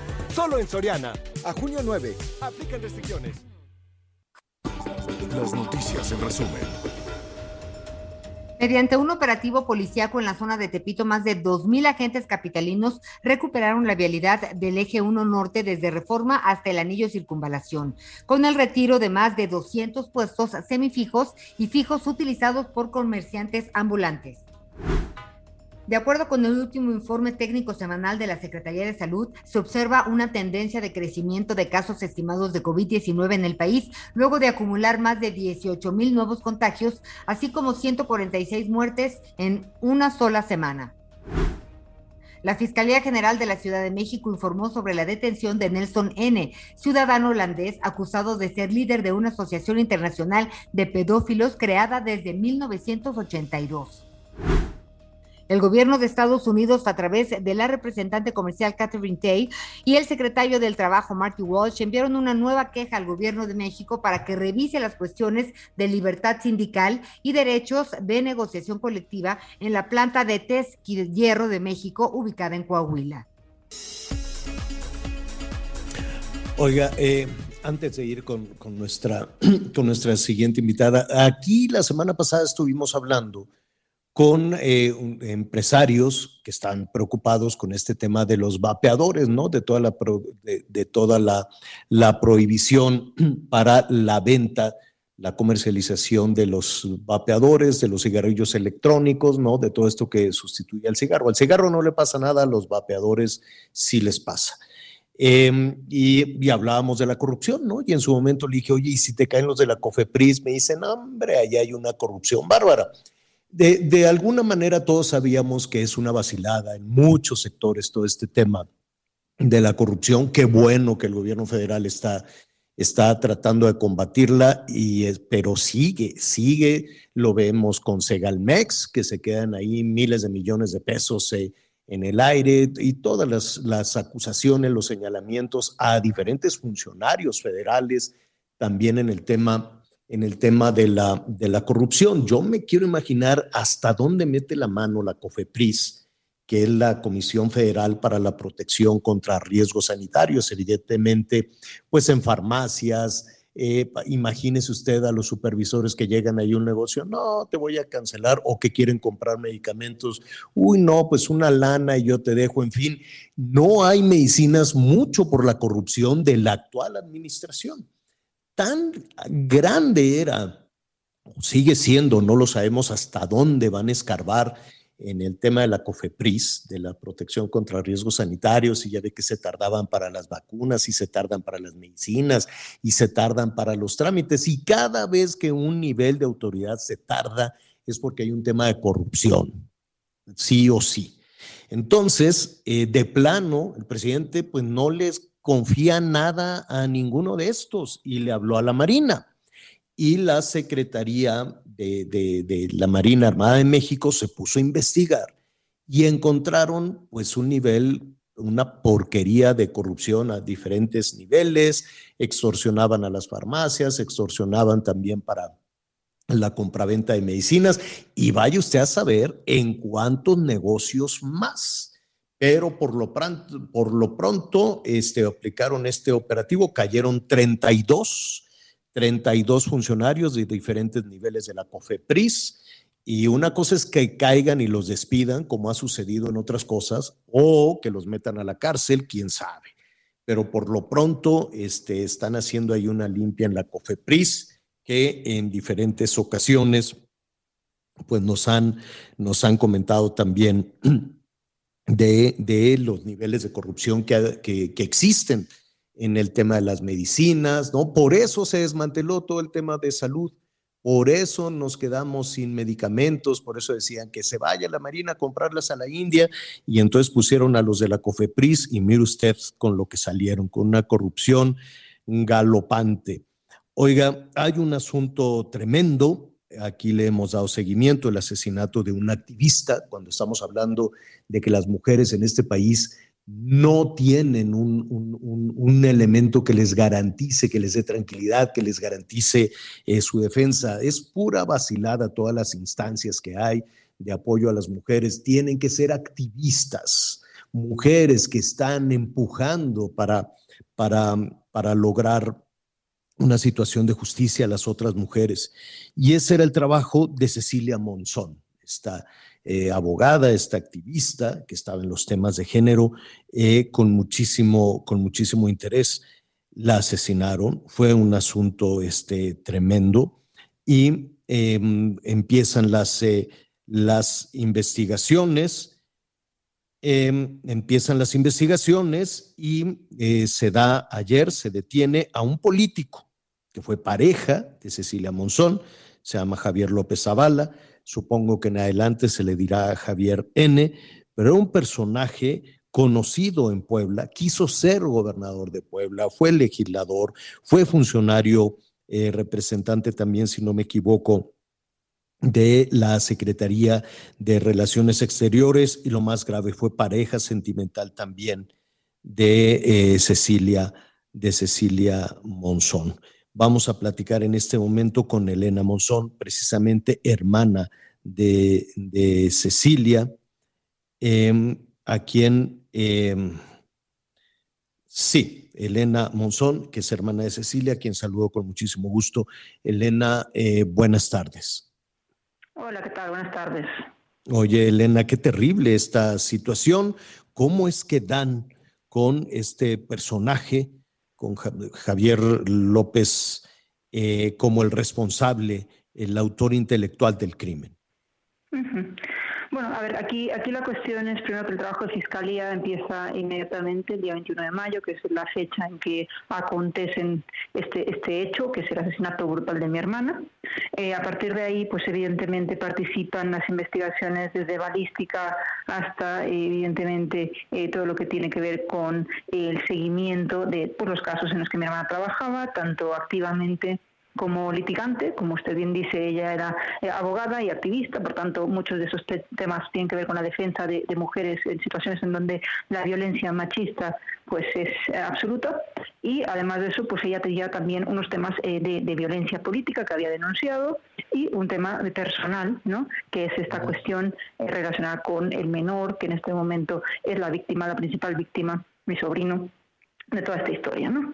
Entonces, eh, bueno, pues eh, la, Fiscalía, como digo, comienza su trabajo el día 21, desde ese momento eh, pues exploran y van haciendo barridos, nosotros como familia pues hemos participado y colaborado en todo lo que hemos podido, desde el primer día pues yo he manifestado mi, intención de mantener ese voto de confianza en Fiscalía y bueno, pues así ha sido, eh, el trabajo, pero exigiendo como debe ser, como usted sabe, nos enfrentamos a un 95% de, de, de, de, posibilidades de que, de que no se castigue este crimen, ¿no? Estando, estando en México, ¿no? Así que desde luego nos hemos movido a todos los niveles, tanto, tanto a nivel eh, pues federal, se, se ha escuchado palabras también de este tema, como desde luego las declaraciones del Gobierno de España y del Ministerio de Relaciones Exteriores en concreto, como de otros países de la Unión Europea. Entonces ya haciendo todo este ejercicio, tanto por parte de Fiscalía y nuestra, nuestra parte lo que hemos podido, pues se han hecho todas esas investigaciones que hoy en día permiten a la Fiscalía plantear este caso. De momento estamos hablando de una presunta autoría. Como usted sabe, aún nos queda una fase judicial, una fase judicial en la que seguiremos reivindicando lo mismo por mi hermana y por todas las mujeres de México, que haya un debido proceso, que esté apegado a derecho, que además se respete la perspectiva de género y ya en este caso las, las condenas máximas condenas máximas es lo que pedimos. Vemos que la Fiscalía, como digo, ha hecho un trabajo, eh, pues que hoy me, me, han explicado, porque no, no hablaría yo con usted si no hubiera estado ya en contacto con esa Fiscalía, más allá de lo que se ha difundido en los medios. Y, eh, desde luego, viendo lo que he visto, considero que hay elementos para que esa Fiscalía plantee el caso. A ver, para, para entender un poco entonces, eh, yo, yo entiendo que han estado ustedes en, en contacto con la Fiscalía, pero ¿Fue la expareja de su hermana quien, quien planeó el crimen?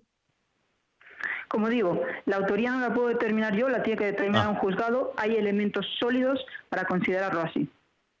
Ok, ¿y ustedes se encuentran eh, satisfechos con esos, con el trabajo de la fiscalía?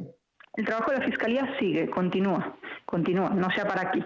El trabajo de la Fiscalía en este momento continúa. Nosotros seguiremos trabajando con Fiscalía, seguiremos monitorizando y exigiendo, como digo, pero hay elementos sólidos para en este momento plantear el caso y evitar así pues huidas o cualquier cuestión que pudiera tener con, una, con un amparo, ¿no? que es lo que también hay que evitar para que la perspectiva de género pueda ser aplicada. Bueno, muy bien, Anita Lomelí, le quiero preguntar, Anita pues quería preguntarte sobre el niño. ¿Qué pasó con, eh, está contigo este pequeño, este niño, porque también estaba litigando pues la pensión alimenticia, ¿verdad? Exactamente, sí, sí, sí, sí. Eh, había dos casos aquí, dos casos aquí. Uno de ellos tiene que ver efectivamente con la pensión alimenticia, ¿no? Porque en este caso estamos hablando más bien de un padre biológico, no, no, no, no hay un ejercicio de paternidad. ¿Eh? Entonces estamos hablando de un padre biológico que, que pues, pues que al que al que mi hermana como, como abogada, como litigante y como persona que conoce derecho se le exigió pues ciertas responsabilidades en materia alimenticia como, como usted bien menciona y además de eso había un caso paralelo teniendo que ver con el abandono del menor como violencia vicaria. Bueno, pues eh, estaremos muy, muy pendientes de lo que de lo que resulte. Hay detenciones, detenciones importantes. El tema está en desarrollo. Es un asunto doloroso para ustedes, eh, desde luego, pero si nos permites, estaremos cerca, cerca de ustedes, Elena. Muchísimas gracias. Gracias, gracias. Y, solo para decir que esto se está ya judicializando y que, por tanto, las novedades estarán al caer. Así es. Eh, muchísimas gracias, Elena Monzón, hermana precisamente la activista Cecilia Monzón, quien fue asesinada en Puebla. Gracias, Elena. Eh, para, para poner un poquito en, contexto lo, lo, que está pasando, aquí escuchábamos cómo la familia de Cecilia Monzón, lo que nos dice Elena, tuvo que recurrir a diferentes instancias españolas, mexicanas, relaciones exteriores, la fiscalía, etcétera, etcétera, y, y eso, pues al parecer ha tenido resultado. Pero Em, el, asunto es que vamos eh, por partes recapitulando en esta, en esta historia. Ayer fue detenido Javier López Zavala. En adelante le diremos Javier N., un funcionario, fue detenido junto con otro funcionario, Santiago Bárcena. los dos involucrados en este crimen, los dos involucrados en el asesinato de Cecilia Monzón, esta activista. ¿Quién es Javier N? ¿Quién es Javier López? Fue su pareja, es el padre de su hijo y eh, al parecer es quien ordenó la ejecución de su expareja, ¿no, Miguel? Así es, Javier. Es hasta el momento las declaraciones que se tienen. Este sujeto también fue secretario de gobierno en algún momento en el estado de Puebla, fue ex candidato a gobernador por el Partido Revolucionario Institucional también en el estado en el estado de Puebla. Y bueno, ¿cómo se da todo esto? Se da gracias a 500 horas de video que revisó la Fiscalía del Estado de Puebla, en donde finalmente logran ubicar la ruta que siguieron los sicarios el día del asesinato, que fue el 21 de mayo. De esta manera llegan hasta un domicilio y localizan la motocicleta. Llegaron dos sujetos, interceptaron precisamente a, Cecilia cuando iba incluso acompañada de su hijo y ahí le disparan en seis ocasiones. Estos sujetos eh, disparan y huyen en la motocicleta. La casa en donde llegan descubren la moto, la chamarra, el casco y el arma, Javier. Una, es una pistola calibre 9 milímetros. Ahí se logra identificar que la chamarra, la moto, el casco y el arma tenían huellas de un sujeto identificado como Jair. Este sujeto resultó ser el sobrino de Javier López Zavala y que vivía en Chiapas. Posteriormente se hace toda la investigación, se logra la detención de Javier junto con otro sujeto que también le ayudó, un tipo identificado como Silvestre, y pues ya relatan todo lo que había sucedido, de que de que su tío lo había mandado llamar del estado de Chiapas y le había pedido, bueno, pues que asesinara a Cecilia Monzón y que, eh, y que él era quien les había proporcionado pues toda la información, incluso la moto y todo lo necesario para ejecutarle. Y es de esta manera como se da la detención de Javier López Zavala. Pero es una investigación que llevó, que llevó a las autoridades hasta esta casa en donde se localiza la moto en donde se localiza la chamarra, el casco y también se logró recuperar el arma. Y en el arma, pues no hay forma de, pues no hay forma de engañar o de decir que no es de ellos, porque pues ahí están las huellas y sobre todo, bueno, pues ya la declaración confesa de los asesinos materiales. Todavía falta un cuarto sujeto por ser detenido, quien es el sujeto que les proporcionó una camioneta para que después del asesinato huyeran hacia el estado de Chiapas. Es como se da la investigación, Javier. En, eh, recapitulando, este sujeto, este funcionario, este político, Javier López Zavala, junto con su secretario particular, identificado como Santiago Bárcena, planean el asesinato de su expareja. Para eso manda a traer a su sobrino, Jair, eh, no, no, no tengo el apellido, y a su vez contratan a otro sicario, les proporcionan los vehículos, las motocicletas para llevar a cabo el crimen. Es increíble, ¿no? Este ex eh, diputado, candidato que quiso ser el gobernador de, de Puebla por el Partido Revolucionario Institucional, hoy ya está, hoy ya está detenido. El móvil, pues puede ser el pleito por la custodia del hijo. Podría ser, pero esperemos a ver qué es lo que resuelve. Pero, este pero Javier, no era pleito por la custodia del hijo, porque a él el hijo no le importaba. Era la, pensión Era la pensión alimenticia. O sea, ah, la pensión, no quería la pagar pensión la pensión alimenticia porque nunca se hizo responsable del niño, ni física, ni por supuesto que económicamente. Pero ¿qué puede pasar o en qué mundo puede vivir una persona en donde le estorba a la señora a la que le debe de pagar lo que le debe por, por, el hijo de él, ¿no? Porque procrearon un hijo juntos, que, que, tan fácil dice, ¿sabes qué? Échatela, involucrando al sobrino, o sea, ¿qué, ¿qué, debe de pasar por la mente y de qué tamaño es la impunidad o de la que estamos hablando en relación a los feminicidios? Es terrible. No quiero decir que, que todos las y los políticos eh, tengan ese esquema de pensamiento, pero en muchas ocasiones aquí lo decíamos. Anita, Miguel y su servidor, pues por nuestro trabajo también hemos tenido que realizar entrevistas con personajes horrendos, tremendos, con criminales, y en algún punto de sus declaraciones se parecen. En algún punto de, de, de su estructura, de su visión, de su narcisismo, un criminal y un político se parecen y eh, dicen, lo hago porque puedo, porque tengo esa autoridad, ¿no? Y es, es terrible, pero eso ya es una, un asunto que podemos platicar con Feggy Ostrowski, ¿no? Con estas mentes criminales como tu programa, como en tu programa lo defines, este, Miguel, pero es terrible, es un monstruo que logró convencer además, logró convencer a otros funcionarios, a otros políticos y a su familia, lo que decíamos también al inicio del programa, cómo un delincuente puede arrastrar a su familia, cómo ese delincuente arrastró además a su sobrino eh, a cometer este, este crimen. Este personaje que ya está detenido y veremos desde luego cuál es la resolución que dé la Fiscalía allá en Puebla. Situación terrible. Vamos contigo, Miguel. Así es, Javier, muchas gracias y sobre todo muchas gracias a todos nuestros amigos y pongan, pongan mucha atención, sobre todo si usted piensa realizar un viaje en los próximos días. Ya vio la increíble promoción que tiene Avis para sus próximas vacaciones. Le platico. Si renta un auto hoy mismo en avis.mx, le dan el 40% de descuento en toda la renta más el 10% de reembolso del total de la renta en un monedero digital Amazon. Y además puede pagarlo si usted tiene tarjeta de crédito a 3, 6 y hasta 9 meses sin intereses. Está buenísimo, le va a hacer ahorrar mucho dinero. Y lo mejor de todo es que aplica para todos los destinos y todos los autos, incluyendo estos autos impresionantes, los Tesla Model 3, que son eléctricos y sustentables. No deje pasar esta promoción, quedan pocos días y recuerde, solo con avis.mx, el auto que reserves o prepagues estará apartado y disponible para ti. No hay engaño, en Avis sí se cumple, señor.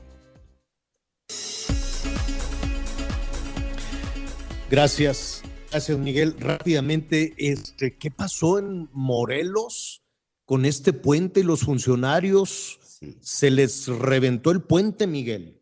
Sí, y, además, Javier, este, en un hecho en donde estaban inaugurando de nueva cuenta este puente, es un puente colgante en donde el presidente municipal, la presidenta del DIF municipal en estado de Morelos, en el estado de Morelos, en la ciudad de Cuernavaca y parte del cabildo que estuvieron invitados, bueno, pues son lamentablemente los que se vienen abajo. El alcalde José Luis Uriestegui y su esposa, este resulta con algunos golpes en este paso ribereño en Amanalco. Eh, también, como te decía, estuvieron regidores, eh, medios de comunicación invitados. Parece que el puente no aguantó tanto peso. Eh, es una tragedia porque además el evento era la inauguración de este puente del famoso paseo ribereño en Cuernavaca y precisamente la remodelación y sobre todo, bueno, pues la reinauguración de este puente colgante. En este esto que ocurrió hace unos minutos, estamos en espera de que se den a conocer más datos acerca del estado de salud. La imagen es impresionante, ya el alcalde impresionante cómo se caen. ya el alcalde de Morelos, este, Blanco, bueno, pues ya dijo que están ahí listos para lo que se Es un puente que tiene, para hacer un puente tiene movimiento, ¿no? Sí, sí, es un puente colgante. colgante. Sí, sí, sí. Y al parecer alguien iba ahí saltando, brincando, eh, eh, no, no, no tenemos. No creo que eran demasiados invitados. Yo creo que no aguantó el peso. Viendo Pero a ver, independientemente este, de demasiados invitados, el puente tiene que estar hecho para soportar a más visitantes todos los días. ¿No creen? Pues qué bien que en la prueba se les cayó porque pues no aguantó nada. Yo creo que hay como 100, hay como 50 personas, ¿no, Miguel? Sí, de las que alcanzamos a observar en el video, este, hay como unas 50 personas, pero en el puente, en el momento, por lo menos los que estoy viendo el video, los que están en el piso son alrededor de unas 14, 15 personas. Eh, yo calculo que iban aproximadamente, fíjate que si hay un funcionario, un funcionario de este medio calvo, de camisa azul, que en el momento de que va, de que va caminando, este, sí se ve cómo van brincando, ¿eh? Sí. Sí. Qué imprudencia. Sí. Digo, afortunadamente no hubo lesiones mayores, ¿no? Eh, aparentemente no, eh, muchos de estos este, lesionados en el orgullo, en el amor propio, los funcionarios y lesionados también los responsables de la obra que les van a preguntar, oye, ¿con qué hiciste esta obra? Que seguramente dijeron, no, pues ya nos gastamos todo el dinero. Qué barbaridad. Pónganle unos palitos. Qué barbaridad. Bueno, pues así están hechas definitivamente algunas situaciones, algunas. Sí, sí, sí, sí. Bueno, tenga, tenga mucho cuidado con esos puentes colgantes. Hay, hay unos puentes que... Ocho lesionados, me está confirmando nuestro compañero Luis Miguel Barañano. Ocho lesionados, todos al hospital, señor. Ah, al hospital de plano. Es que sí fue, sabes que uno se les ató, parece que se machucaron con el puente, viste Miguelito que de repente les quedaba una piernita abajo de, del puente, parece, parece, no lo sé, ojalá que todo, que sea más el susto. Bueno, pues ya le vamos, a, presentar las imágenes al, ratito, a las diez y media, a las diez y media de la noche en Hechos Azteca 1, no se lo pierda, y le vamos a, a presentar toda la información que está en desarrollo, todas estas obras mal hechas, como esta de, de Morelos, qué barbaridad. Y desde luego, pues este escándalo de la COFEPRIS, a ver si le rascas tantito. ¿Se acuerdan que nuestro invitado, el empresario, nos decía, no, hombre, la COFEPRIS va a ser una oportunidad, esto de los vapeadores, para ir extorsionando de tiendita en tiendita? Y mira tú, les cayó la Marina. Bueno, pero... Digo, seguramente el presidente tuvo información y el presidente le dijo a la Marina, ve y revísales ahí todas las tranzas que están haciendo. Pero pues se supone que cambiaron todo cuando llegaron, Javier. Pues sí, pero. Yo no entiendo. pues, Entonces, sobre lo que cambiaron, ¿resultó lo mismo o peor o qué pasó? Eso sí estará interesante saber quién hizo qué. Sí, sí, y que no se quede únicamente en que, no, pues ya los despidieron. No, a ver, con nombre y apellido, hay que ver quiénes son esos 32 y este, revisar también todo este tema de, este, por ejemplo, de Segalmex y de otras instancias donde los despiden, pero pues ya después poco, poco se sabe. Oye, que Emilio Lozoya no ha pagado, pero que hay el compromiso de que pague.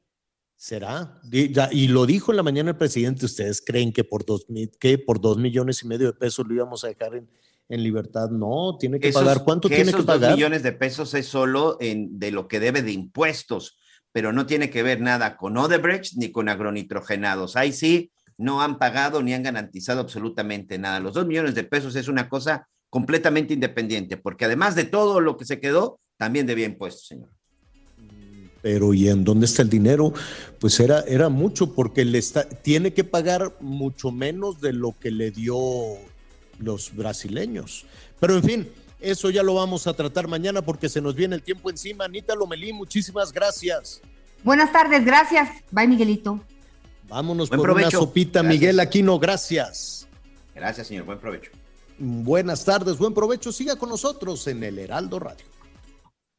Está reciente tu adiós y aún me duele. Pero Gracias por acompañarnos en Las Noticias con Javier Alatorre. Ahora sí ya estás muy bien informado.